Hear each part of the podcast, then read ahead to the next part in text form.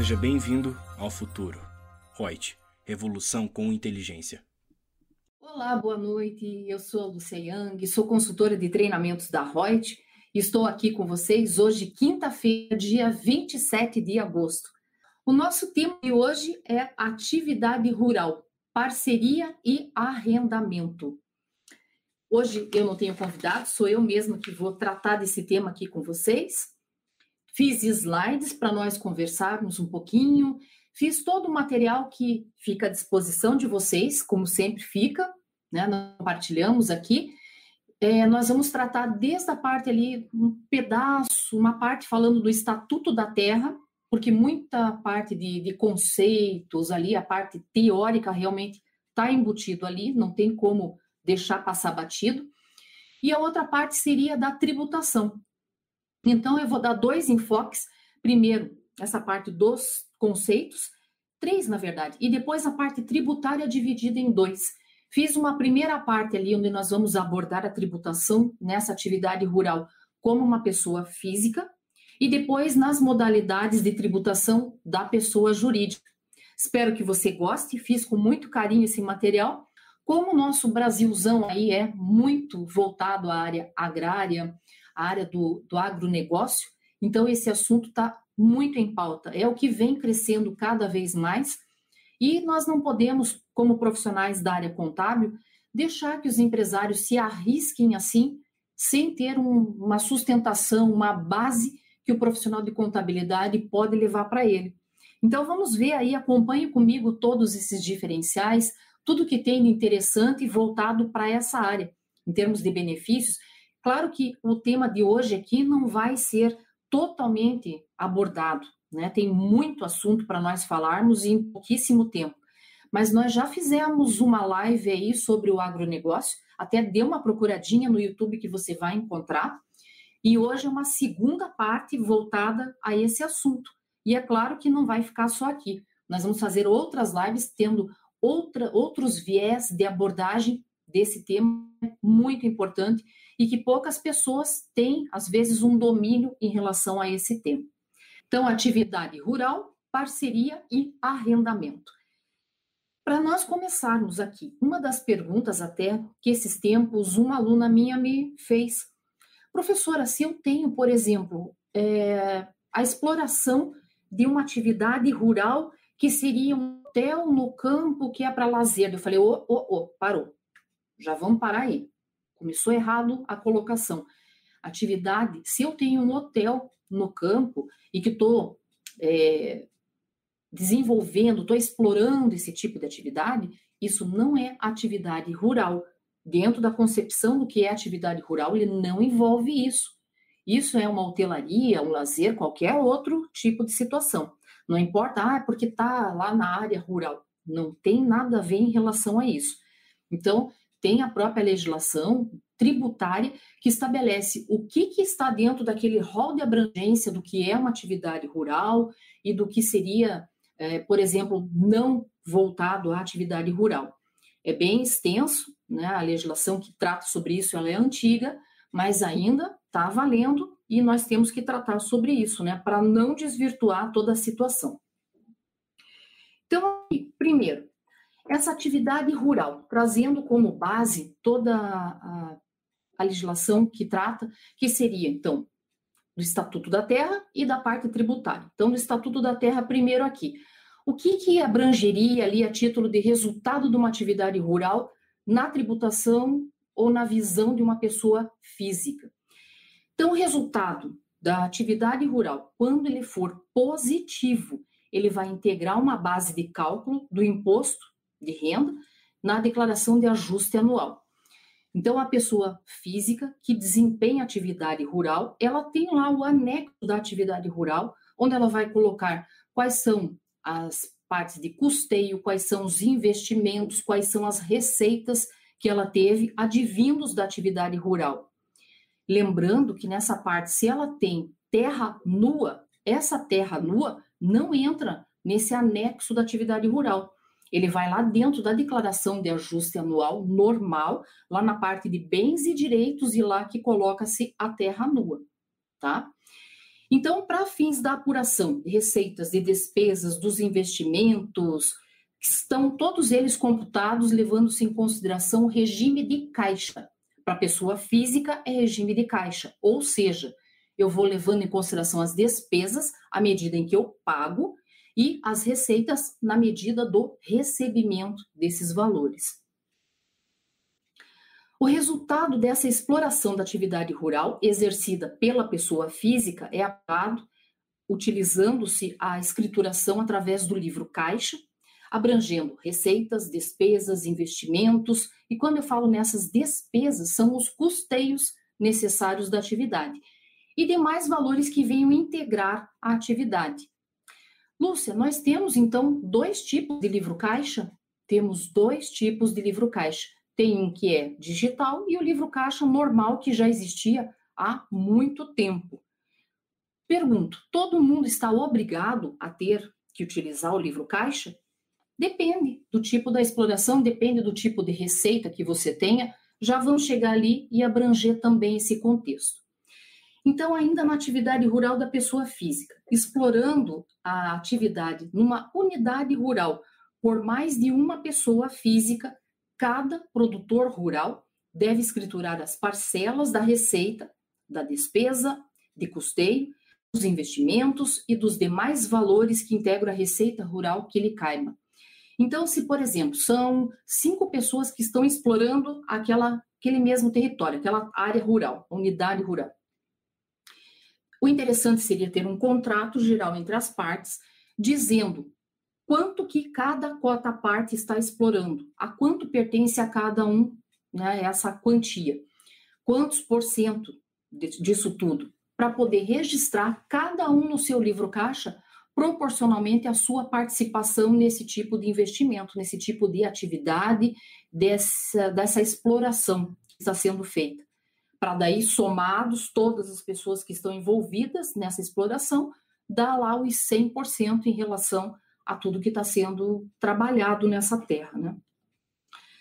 Aí, em relação ao livro caixa, eu falei que existem dois tipos aí de livro caixa, o livro caixa o antigão, e como que eu vou saber se eu estou obrigada a ele ou não, ou a esse outro digital? Então, vamos falar primeiro nesse antigão. Quando a receita bruta total auferida no ano calendário não exceder a 56 mil reais, é permitido a apuração mediante prova documental, dispensada a escrituração do livro caixa, encontrando-se os resultados pela diferença entre o total das receitas e das despesas e investimentos. Então, daí, se a minha receita no ano calendário não passou dos 56 mil, eu não sou obrigada a ter um livro caixa escriturado. Posso ter outras formas de controle, documentos, enfim, isso eu tenho que ter até para fins de gestão. Agora, se for acima dos 56 mil, aí eu já passo a ser obrigada a ter o livro caixa. E se veja, gente, esse limite dos 56 mil é muito antigo. Isso já tinha no nosso regulamento do imposto de renda lá de 99, né, bem antigão, e depois continuou nessa alteração do, do decreto que nós tivemos do regulamento do imposto de renda atualmente, permanece ainda esse valor. Então, algumas coisas são alteradas, são atualizadas ali pela legislação tributária, aumentando valores e tal, mas outros estão ali estanques no tempo ó, e por muito tempo. Esse 56 mil é muito antigo. Mas eu falei para vocês também que existe um livro caixa digital e ele é novo. É o livro caixa digital do produtor rural, LCDPR. Quem que tem que entregar isso em, também em relação a valor de receita? E aí nós temos valores que eram até 2019, que surgiu há pouquíssimo tempo, e daí de 2020 para frente, um novo patamar. Então, quem que tem que entregar? O livro digital, livro caixa digital.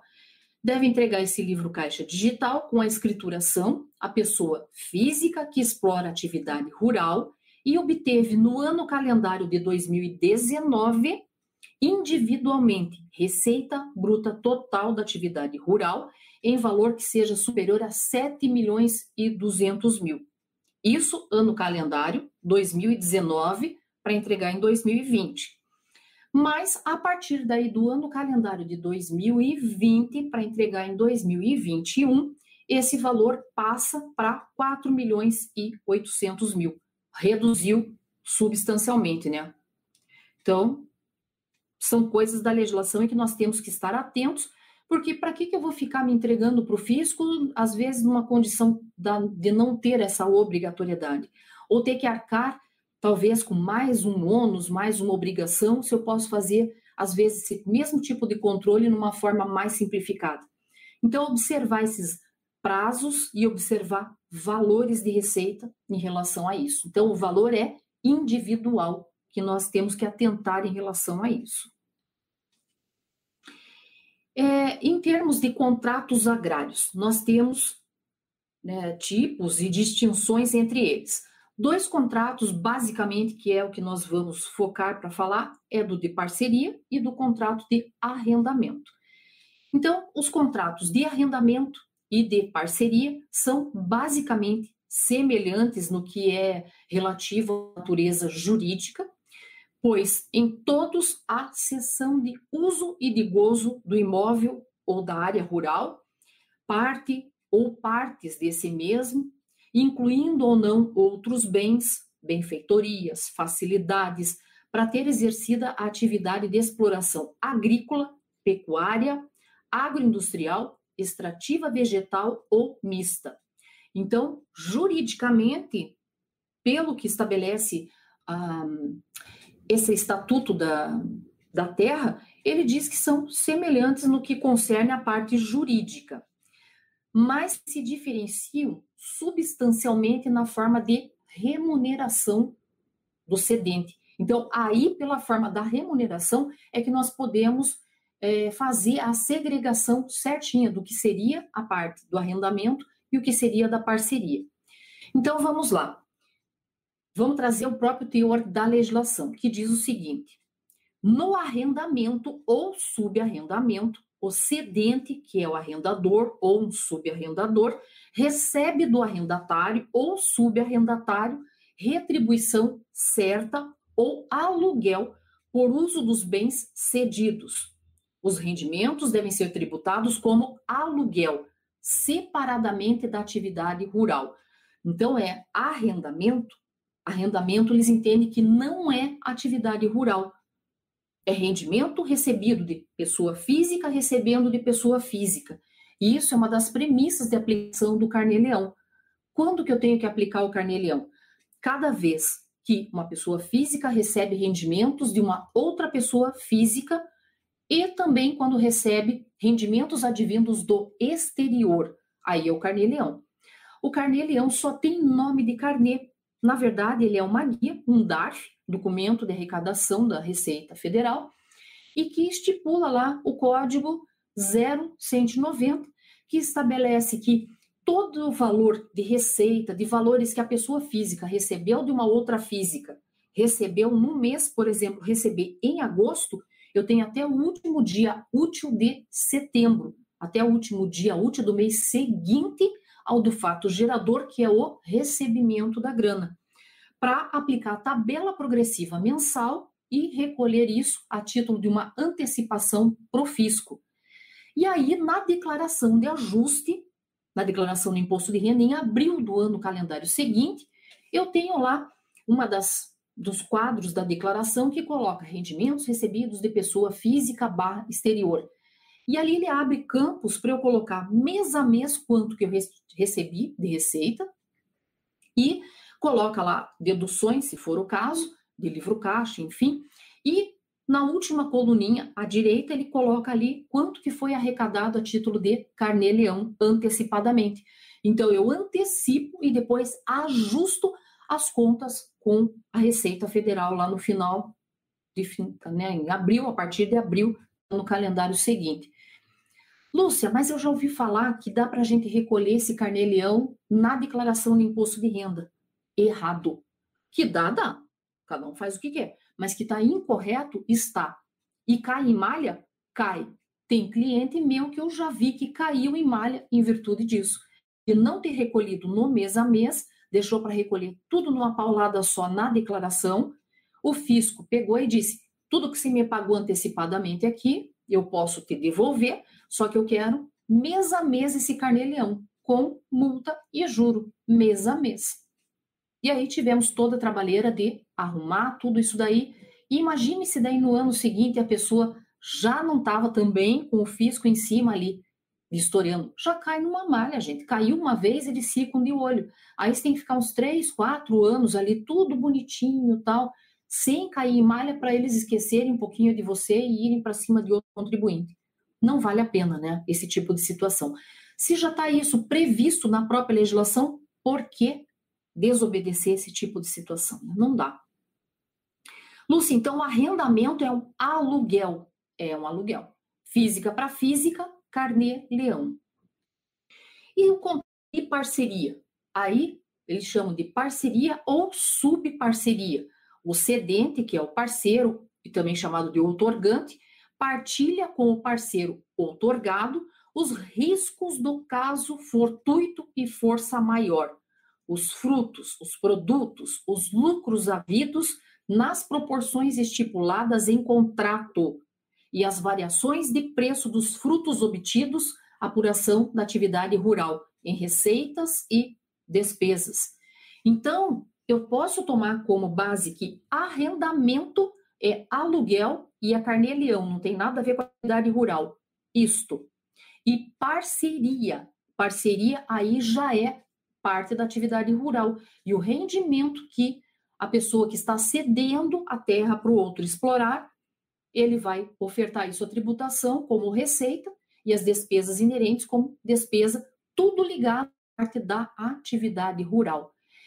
Então, mas Lúcia, eu não posso só simplesmente no contrato colocar o nome de parceria? Não, só colocar o nome de parceria, colocar arrendamento para querer enganar, não vale. O que, que eu tenho que tomar maior cuidado que conste no contrato para mostrar que é uma coisa ou outra? No de parceria tem que constar que riscos são partilhados. Então, tem o risco do negócio e tem que ser partilhado entre o otorgante e o otorgado. Tá? Os dois estão juntos nessa aí, por isso que é parceria. E aí, atividade rural. Então, esse é o detalhe fundamental. Está compartilhando riscos? Então, é parceria, é atividade rural. Por outro lado, ainda na pessoa física, na propriedade em comum, copropriedade ou um condomínio, bens em condomínio, os proprietários, os coproprietários e ou os condôminos partilham os riscos, frutos ou resultados havidos na proporção da parte que lhes cabe no total. Por isso que é interessantíssimo você ter ali o contrato. Ah, esse contrato aqui pertence, esse, esse terreno aqui, essa terra pertence a quem? A A, B e C. Quanto que tem, quantos por cento de cotas parte cada um tem? Tanto. Então, cada um vai participar dentro da sua cota parte. Ah, é 30, é, 10 e 60. Beleza. Então, cada um vai ter que correlacionar esses rendimentos, as despesas, tudo inerentes dentro dessa proporção, tá? Para juntar o contrato em geral e dar os 100% ali vinculados àquele grupo, né, vamos chamar assim, que está explorando a atividade. Ainda na pessoa física, para ter uma plena validade perante o fisco, esses contratos devem ser comprovados por instrumento escrito hábil e idôneo, ou seja, não é um contratinho de gaveta, não é uma coisa falada. Faz o contrato, registra em cartório para mostrar que tem veracidade aquele fato, que realmente é aquilo que foi pactuado entre as partes, que é isso realmente que eles querem e que tem valor jurídico. Arrendatário e parceiros na exploração da atividade rural, bem como condôminos e cônjuges, devem apurar o resultado separadamente, na proporção das receitas e despesas que couber a cada um. Ah, Lúcia, você está falando em cônjuge? Tô, porque eu tenho que saber qual é o regime de bens desse casal. Esse bem é comum aos dois? É um casamento com é, comunhão total de bens? Se for, a legislação ainda permite que seja tributado 100% ou na do marido, ou 100% para a mulher, ou 50% para um e 50% para outro. Tá? Isso é opção. Às vezes é interessante dividir, porque aí, dependendo, ele cai numa faixa menor da tabela do imposto de renda, pode ser mais viável. Então, isso tudo é planejamento tributário que tem que ser feito. Ah, mas Lúcia, se o bem, digamos, é de um só? Eles são casados em união estável, só que esse bem compete apenas a um deles. Então, é 100% daquele, não há nada na declaração do outro. A não ser que eles façam a declaração em conjunto e some os rendimentos. Aí, tranquilo, aí é permitido ser feito dessa forma. Tem que analisar também que às vezes pode até mesmo ser casado com comunhão total de bens, só que pode ter bens que são gravados com cláusula de incomunicabilidade, que dependendo do bem pode ser só de um, independentemente do regime de casamento, ele não se junta para o outro. Então, olha como são vários detalhezinhos, várias, vários critérios que não é ir pegando um dado lá do, do cliente e já ir jogando na declaração e fazendo louco-louco. É um tipo de um questionário, um checklist que você tem que fazer e ticando várias perguntinhas e vendo, ouvindo bem as respostas, anotando tudo aquilo ali, para tentar, em cima disso, fazer um estudo aonde pague-se a menor tributação. E é claro que a gente tem que tentar fazer isso sempre antes, de forma preventiva. Não deixar acontecer todo o fato gerador e depois correr atrás e querer fazer enxunchos lá, uns ajustes, né, dar umas pedaladas lá para tentar ajustar a situação, que isso está ficando cada vez mais brabo, mais difícil de levar em consideração, por causa de todo o cruzamento que o fisco está fazendo aí com várias entidades. Então, cuidado nesse ponto. Lúcia, e se existe mais de um contrato de parceria para uma mesma unidade? Pode existir. Então, os parceiros ou subparceiros devem apurar separadamente os lucros prejuízos vinculados a cada uma das situações ocorridas no período, na proporção dos rendimentos e despesas que couber a cada um, preenchendo o demonstrativo da atividade rural, quando isso, quando a isso estiverem sujeitos. Então, de parceria é atividade rural. Vai, digamos, está dentro da obrigatoriedade de entregar declaração do imposto de renda? Está. Então, cada um dentro da sua cota parte, sem mesclar valores exceto se fizer a declaração em conjunto, tá? Aí tudo bem. Nessa declaração, cada parceiro, cada subparceiro outorgado adicionará o resultado correspondente à parcela que lhes couber na parceria, incluindo a soma de todos os contratos que participou, a base de cálculo do imposto da declaração de ajuste anual. Então, vai ter que informar é, quantas pessoas participaram daquele, como contrato de parceria daquele determinado lote lá de terra, de terreno, que explorou determinada atividade, né? Sei lá, um empreendimento que seja nessa área rural. Não só na área rural, na atividade rural. Né? Então tem que estipular tudo isso aí. Qual é a base de cálculo específica de cada um deles? Tem que estar tá batendo com o contratinho, contratinho registrado em cartório, tudo para fechar. E daí até mesmo, gente, vamos supor que receba todo aquele valor em nome de uma pessoa, que venha, digamos, do banco em nome de um. Ele vai ter que fazer esse rateio desses valores para cada uma das partes. Porque se caso ele cair mal, ele vai ter que explicar que o contrato muitas vezes pode ter sido fechado com um só, veio tudo em nome dele e ele fez o rateio com os demais, com os subparceiros que pudesse ter em relação a isso tá? Para até justificar essa movimentação de dinheiro, porque se eu tenho um contrato, digamos, que era para receber 50 mil, por que, que eu estou ganhando 150? Ah, porque dos 150, 50 é meu, 50 é do A e 50 é do B. Mas eu tenho que ter um documento que comprove toda essa, essa distribuição desses valores aí, tá? Para mostrar. E porque nós temos o E financeira, lá que o banco vai informar, tanto de uma pessoa física quanto jurídica, quando passa de determinados valores de movimentação mensal na conta, pronto, já está informado ao fisco. Então é facinho assim deles pegarem e te chamar para né, uma malha. Lúcia, se por um acaso, ao invés desse contrato que eu tenha, digamos agora, de arrendamento, ao invés desse contrato de arrendamento, ao invés de eu receber em din-din, em dinheiro, eu receba em produtos. E muitos fazem isso, né?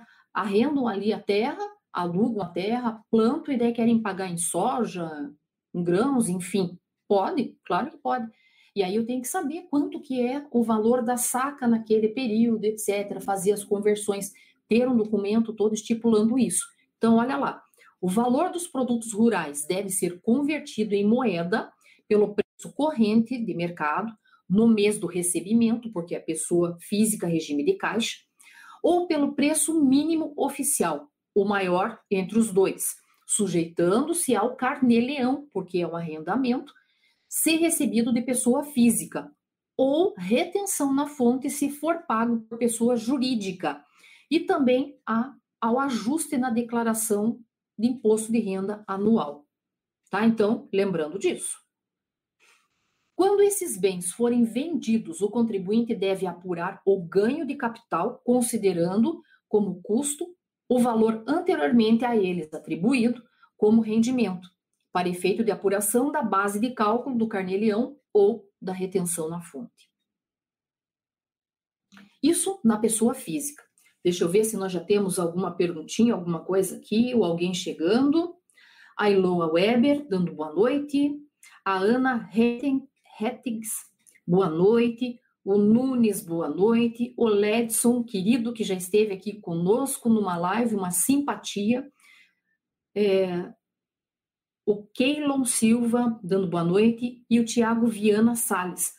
Boa noite. As receitas da atividade rural, explorada através de contrato de arrendamento ou parceria, podem ser declarados 50% para cada cônjuge na declaração do imposto de renda pessoa física, como sendo receita comum ao casal. Se o regime de casamento deles for é, comum, né, o bem for comum a ambos, sim, 50% para cada um. Tanto posso, se eles fizerem declaração em separado, pode colocar 50% para um, 50% para outro, ou 100 para um, 100 para outro. Daí, por exemplo, se é, colocar 100% para um, mas o outro tem rendimento, esse um que vai colocar os 50%, é, os, que ter o, a participação, que tem direito, também vai ter que colocar os bens comuns do casal encontram-se na declaração do cônjuge. Tem que pôr esse negócio também, para poder justificar e cruzar né, fazer um link aí entre as declarações. A Daiane Mochelin diz: essa disposição que trata da diferenciação entre os contratos de parceria e arrendamento se aplica ao produtor rural pessoa jurídica da mesma forma, mesmo critério. Isso está em perguntas e respostas da Receita Federal também, né? Além da instrução normativa que traz também sobre isso. 1.700 no caso de pessoa jurídica e 81 se eu não me engano, da pessoa física. Agora, partindo ali para a pessoa jurídica. Como pessoa jurídica, para poder desempenhar explorar essa atividade rural, é, esse contribuinte vai poder escolher dentro dos regimes tributários ou o Simples Nacional, desde que ele não incorra em nenhuma das outras condições de impedimento, pode optar pelo lucro presumido, pode optar pelo lucro real ou lucro real estimado, ou que seria apuração anual, com pagamentos mensais pela estimativa, ou podendo usar balanços ou balancetes de suspensão ou redução, ou até mesmo lucro real trimestral, e pode, né, opcionalmente, fazer lá a opção pelo lucro arbitrado. Não é comum, mas é possível. São quatro formas aí que nós temos para poder ofertar a tributação. Vamos falar um pouquinho de cada uma delas. Se eu fizer a opção por explorar atividade rural como pessoa jurídica enquadrada dentro do regime do Simples Nacional, o Simples nós sabemos que existem cinco anexos. Mas e daí, Lúcia, em qual desses anexos é que eu vou enquadrar essa exploração da atividade? Aí nós temos, através da resolução do Conselho do Simples Nacional, né, Comitê Gestor do Simples Nacional, número 140 de 2018, artigo 25, parágrafo 1, incisos 1 e 3, que diz o seguinte: a tributação da atividade rural pelo Simples Nacional ocorrerá pelo anexo 1 ou 2 conforme previsto na Lei do Simples, que é a Lei Complementar 123 de 2006. Então, como, como que eu vou saber? O anexo 1 é quando trata-se de comércio em geral. E o anexo 2 é quando for a parte de indústria. Então, eu tenho que ter esse tipo de, de atividade que eu estou explorando dentro da, da atividade rural. Ele está sendo uma atividade meramente comércio ou eu também estou industrializando? Se for industrialização, anexo 2. Se for meramente o comércio, aí o anexo 1. Um. Lembrando que daí para Paraná nós temos grande benefício no que se refere à parte do ICMS, né? Então é bem vantajoso. Agora, e se eu fizer a opção pela tributação como pessoa jurídica no lucro presumido? O que é esse presumido? É uma presunção de uma margem de lucro diante das atividades que a pessoa jurídica desempenha e que isso tudo está estipulado dentro da legislação. Então, nós temos percentuais para determinar a base de cálculo sobre a qual ser, vai ser aplicado a alíquota dos 15% do imposto de renda. E a lei diz o seguinte: é, você vai aplicar é, 8% quando for atividade de comércio, da indústria, quando for atividade rural, enfim, tem 16% quando são serviços em geral, 32% quando é profissão legalmente regulamentada, enfim, né? Então, tem os percentuais. Para atividade rural, é definido que nós temos que aplicar 8% sobre a minha receita bruta trimestral.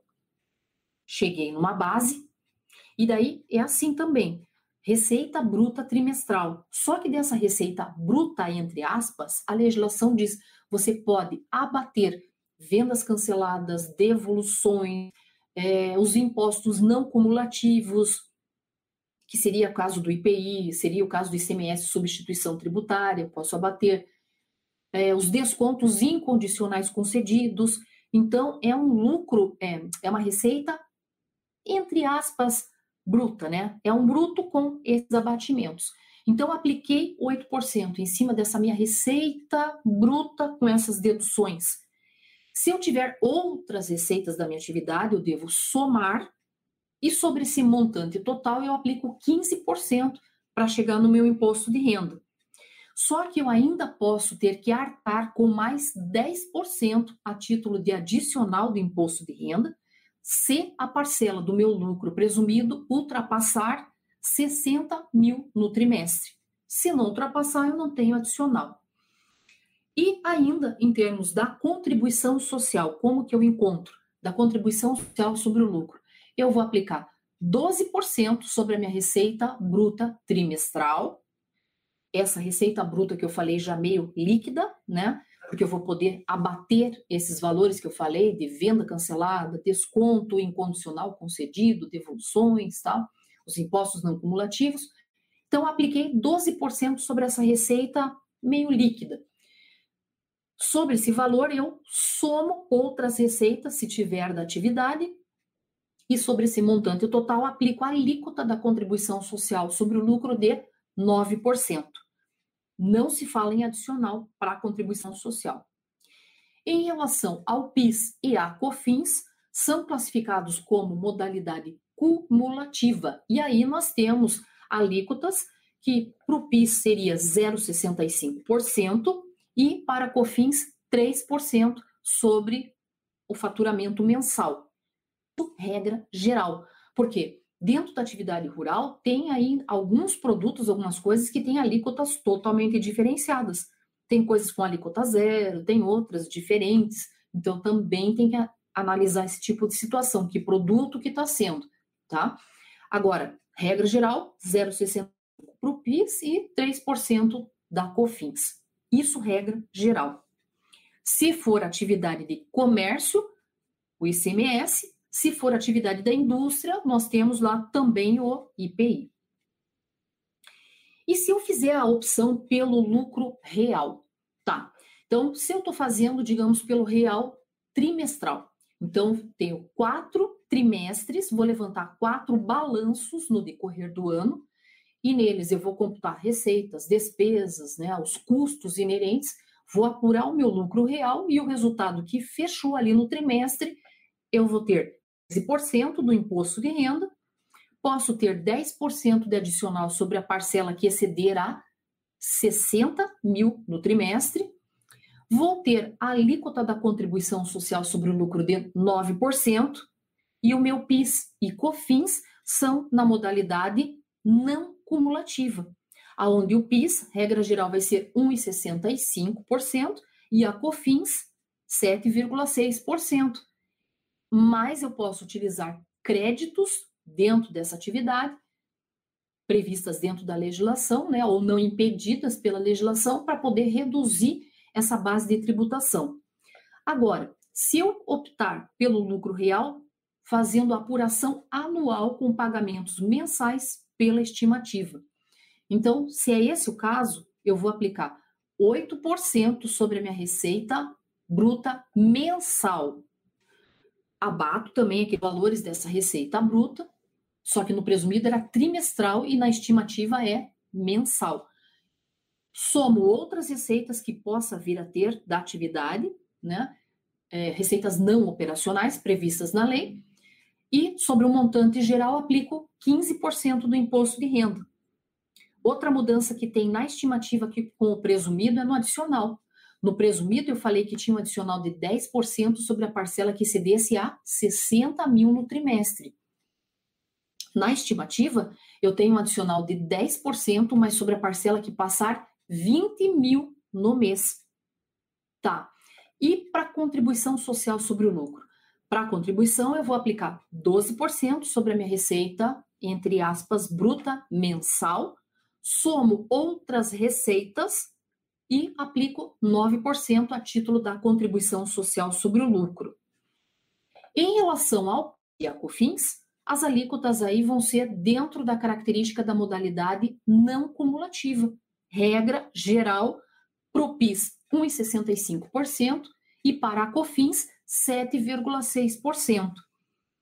Como nós estamos falando aqui sobre arrendamento, né, enfim, eu achei aqui interessante é, em que fala nessa relação do PIS e COFINS, que a alíquota é 1,65 e da COFINS 7,6, porém, no caso do arrendamento, o que é pago a título de arrendamento para o dono da terra lá é chamado de aluguel.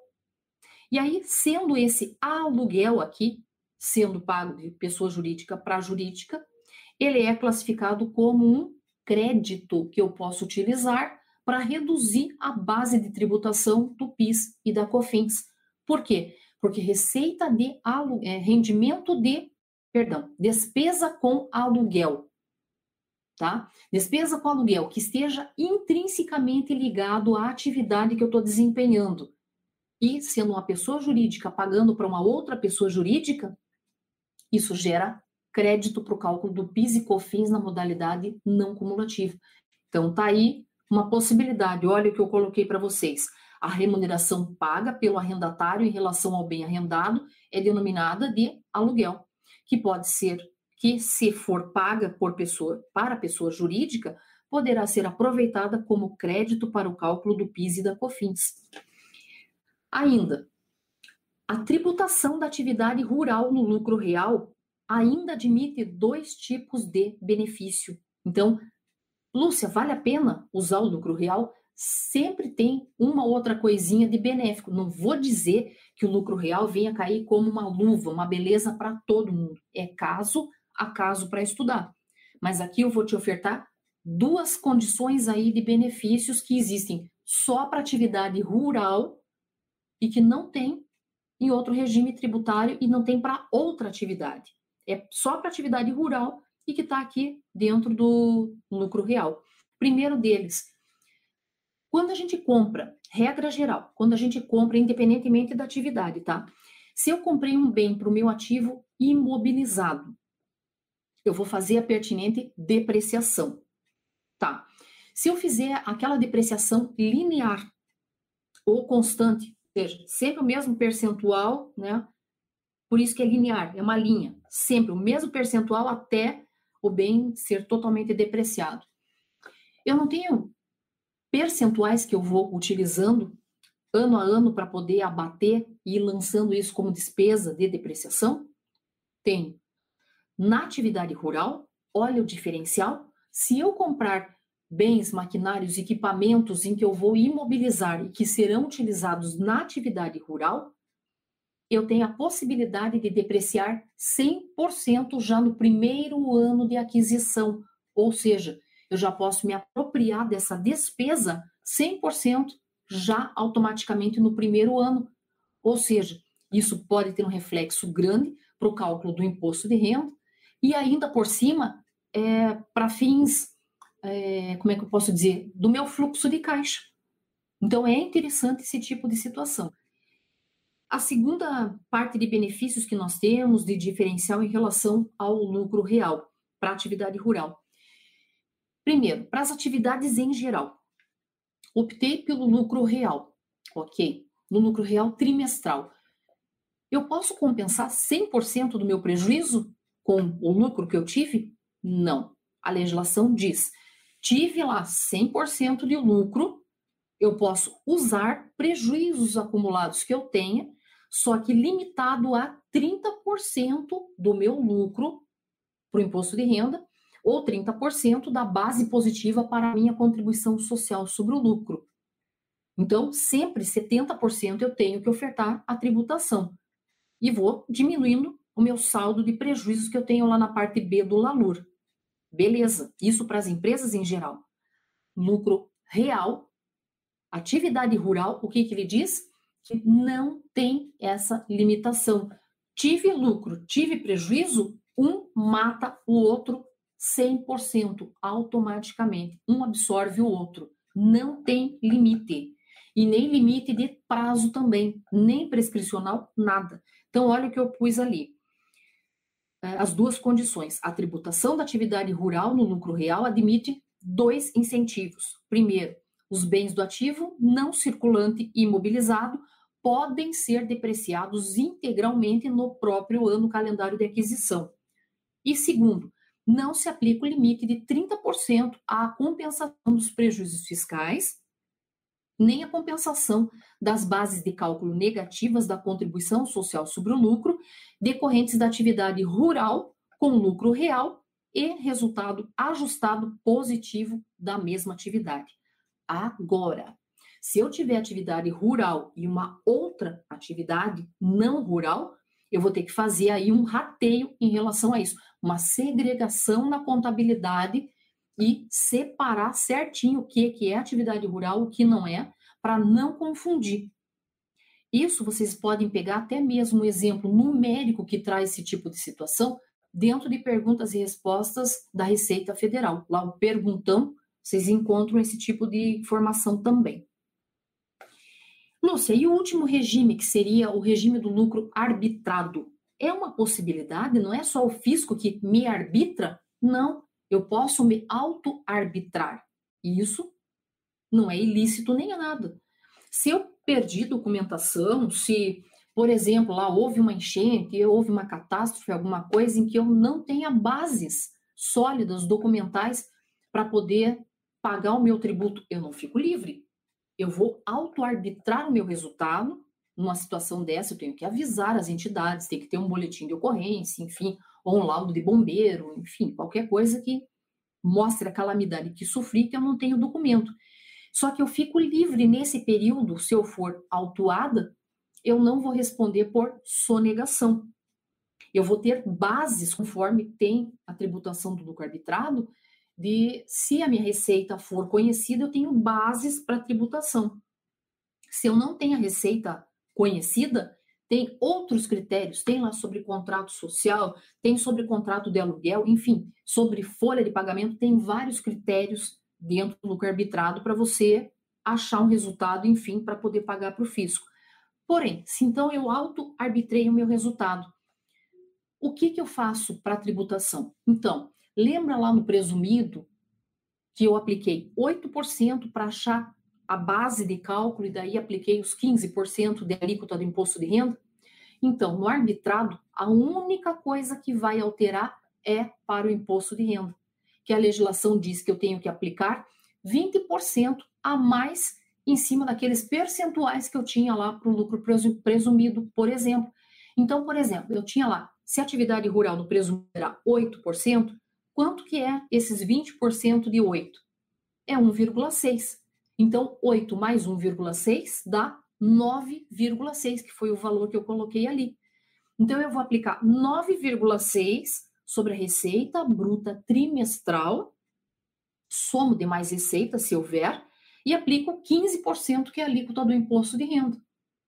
Posso ter um adicional de 10% sobre a parcela que exceder 60 mil no trimestre, e a minha contribuição social vai ser 12% sobre a receita bruta trimestral, somo demais receitas, e sobre esse valor total aplico 9% a título de contribuição social. E o PIS e a COFINS é são classificados como modalidade cumulativa, ou seja, regra geral, 0,65% do PIS e 3% a título da contribuição da COFINS. Então, só muda para fins do imposto de renda esse critério aí. Então, esse aqui, mais ou menos, foi a parte da temática que eu preparei para nós conversarmos hoje em relação a isso, né? E com base nisso aqui, vamos ver se nós temos mais alguma participação, alguma perguntinha, algum comentário do pessoal. Então, Tiago, a Daiane que tinha comentado ali. R. Ser. Como é o entendimento de comodatos entre pessoas jurídicas proprietárias de terra e seus sócios? para que seus sócios façam parcerias agrícolas com terceiros. Tá, primeiro, o que, é comodato? Comodato é um contrato de empréstimo gratuito com prazo estipulado para devolução nas mesmas condições que você tomou emprestado aquele bem. Aí, comodato, como é gratuito, né, eu tenho que ter um contrato registrado em cartório, bonitinho, escrito contrato de comodato, colocando quem é o proprietário, para quem ele vai emprestar, qual é o prazo para devolução, quais são as condições específicas para isso. Tá? Então, o comodato nada mais é do que isso. É, ainda, o Abílio Rentes também está participando aqui. E agora que se comentou R ser ali, é, sobre essa parte dos comodatos e tudo, eu pensei que a gente pode também, numa próxima, falar ainda da atividade rural sobre consórcios, sobre não só parcerias e arrendamento, como a gente falou aqui, mas consórcios e tem mais uma outra terminologia: consórcios e condomínios da parte rural. Eu vou preparar um material também que fale isso para a gente poder diferenciar cada um desses termos e não ter problema nenhum. Então, aqui, para que os sócios façam parceria agrícola com terceiros, Tá, o sócio. Então, a empresa está fazendo um comodato entre pessoas jurídicas proprietárias da terra e seus sócios, tá? Então, a pessoa jurídica e o sócio estão fazendo o comodato. Beleza, tem o contrato, tudo dessa exploração. E os sócios querem fazer parceria agrícola com terceiros. Então, a terra é da empresa, a empresa vai fazer um contrato de comodato com o sócio pessoa física, e o sócio pessoa física vai fazer um contrato de parceria com o outro. E aí, essa pessoa física que está fazendo esse contrato de parceria com terceiros, por um acaso, ele é um. É, ele também está desenvolvendo atividade rural como pessoa física? Se sim, porque atividade rural na jurídica a gente já sabe que tem. Então tem que ver se na física também vai ter. Se for, é o tratamento da física ali que foi dado, vai ser receita advinda da atividade rural, se for parceria. Se for arrendamento, aí já muda o critério e arrendamento passa a ser daí carneleão, sendo do sócio pessoa física com outro terceiro, ou retenção na fonte, se for do sócio pessoa física, arrendando para uma outra jurídica. É, o Abílio Rentes aqui fala: o arrendamento pago em produto que posteriormente é vendido, considera-se a presunção de 8% no IRPJ? Sim. De... Alice, não, aí tem uma coisa. Tá, ao invés de você pegar em dinheiro, você pegou em mercadorias e você também comercializa. Aí, sim, se você comercializa os produtos e também cedeu essa tua terra a título de arrendamento, esse arrendamento ali que você está recebendo como pessoa jurídica, esse valor pago daí ele vai ser aluguel. Aluguel ele não entra nesses 8%, só se fosse parceria. Se fosse parceria, esse produto desse valor que está tendo, ele é visto daí como 8% um comércio. Se for a título desse arrendamento pago em produto, esse produto, pelo que eu estava vendo em termos de soluções de consulta que eu encontrei, algumas antigas, eu não achei coisa recente, eu vi antiga. Então, não posso te dizer se o físico interpreta diferente hoje em dia, mas subentende que sim. Que eles entendem isso como sendo daí a aplicação do ganho de capital. Tá? Então, mas é solução de consulta. Tá? Na legislação eu não, não cheguei a ver nada, e nem em perguntas e respostas eu também não cheguei a ver em termos disso. É interessante também. Uma ótima pergunta, Bíblia. O que, que eu sugiro? Quando a gente não encontra assim claro na legislação, não tem perguntas e respostas, não achei solução de consulta, faz a consulta por escrito para a Receita Federal. Que aí eles te dão a resposta e sai específica para você e você tem um fundamento de uma interpretação por parte do fisco que caso você, digamos, não concorde com o que eles estão interpretando, entraria via judicial. Aí tudo bem. Mas é para te dar maior sustentação em relação à resposta e poder fazer uma aplicação prática correta, sem depois, digamos, ah, recolhi como 8% e no fim era ganho de capital, não tinha PIS e COFINS, mas tinha 15 do imposto e tinha 9 da contribuição e ainda podia ter adicional, né? Porque aí está deixando de recolher PIS e COFINS se for o ganho de capital. É importante isso, tá? Gente, com isso finalizamos aqui as nossas questões, finalizamos a apresentação. Espero que vocês tenham gostado né, da, da apresentação de hoje, do nosso conteúdo. Muito obrigada, uma boa noite, um bom descanso para todos vocês. Gostou do nosso podcast? Acesse youtube.com/royts aí e assista a versão em vídeo. Deixe seu like, compartilhe com seus amigos e se inscreva no nosso canal. E não se esqueça de ativar as notificações para acompanhar nossos conteúdos semanais. Aproveite! Até mais!